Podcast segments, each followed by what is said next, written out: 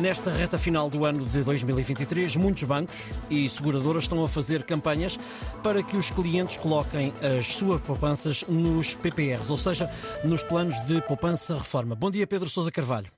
Olá, Ricardo, bom dia. Pedro, vale a pena investir neste tipo de produtos? Ricardo, vale a pena investir uh, se o teu horizonte uh, de investimento for de, um, ehm, de longo prazo.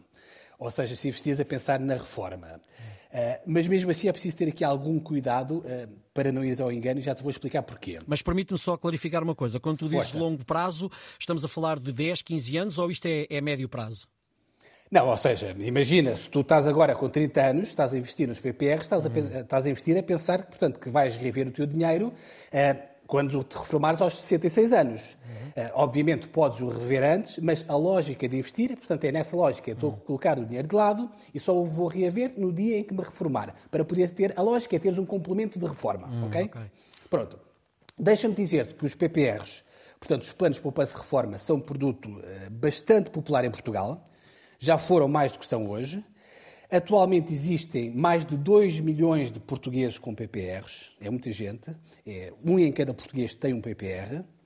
Em termos de dinheiro que nós investimos, nós temos qualquer coisa como 19 mil milhões de euros investidos nos PPRs, o que dá mais ou menos uma média de 8.500 euros por cada português.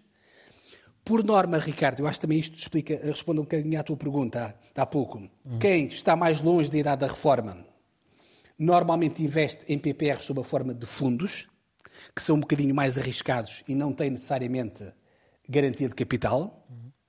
E quem normalmente está mais perto da reforma, sei lá, se estiveres a 10 anos da, da tua idade da reforma, normalmente escolhes um PPR sob a forma de seguro, que é mais seguro, como diz o nome, pode não render tanto dinheiro, mas normalmente tens sempre a garantia de que não perdes o capital que investiste, o que obviamente é importante quando estás muito perto da, da tua idade da reforma. Uhum. Não, obviamente as pessoas não estão nessa altura disponíveis a correr muitos riscos.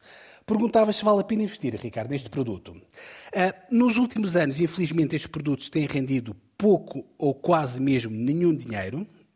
Ainda por cima, com a inflação em valores estratosféricos, os ganhos, mesmo quando eles existem, são completamente anulados pela inflação. E, além disso, é preciso pagar comissões de subscrição, comissões de gestão, comissões de resgate, o que torna, digamos assim, este produto ainda menos rentável. Bom, aqui chegados, uh, podes perguntar e com razão. Bom, então se rendem tão pouco, porque é que há tantos portugueses a investir nos PPRs? Hum. Bom, a principal razão, uh, para não dizer a única, tem a ver, obviamente, com uma coisa chamada o benefício fiscal.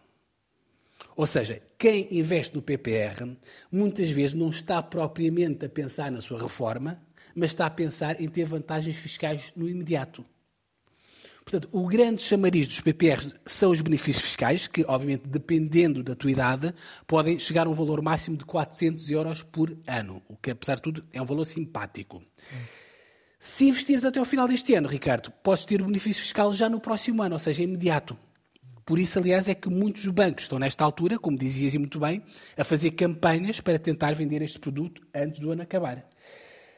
Perguntas, enfim, repetindo, se vale a pena investir? Vale a pena nesta ótica, portanto, longo prazo, a pensar na reforma. Uhum.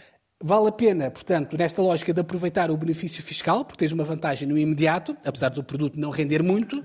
e não esquecendo, obviamente, aquela velha máxima de não colocar todos os ovos no mesmo cesto. É importante, obviamente, ter dinheiro no PPR, por causa desta vertente fiscal, mas, obviamente, há uma parte do teu dinheiro que deve estar nos depósitos a prazo, há uma parte que deve estar nos certificados da Forro ou nos certificados da Reforma, enfim, de forma a podermos maximizar o nosso rendimento sem correr grandes riscos. Muito bem. Enfim, Ricardo, fica a sugestão. Fica, exatamente. Obrigado, Pedro. Voltamos a encontrar-nos amanhã para as contas do dia a esta hora.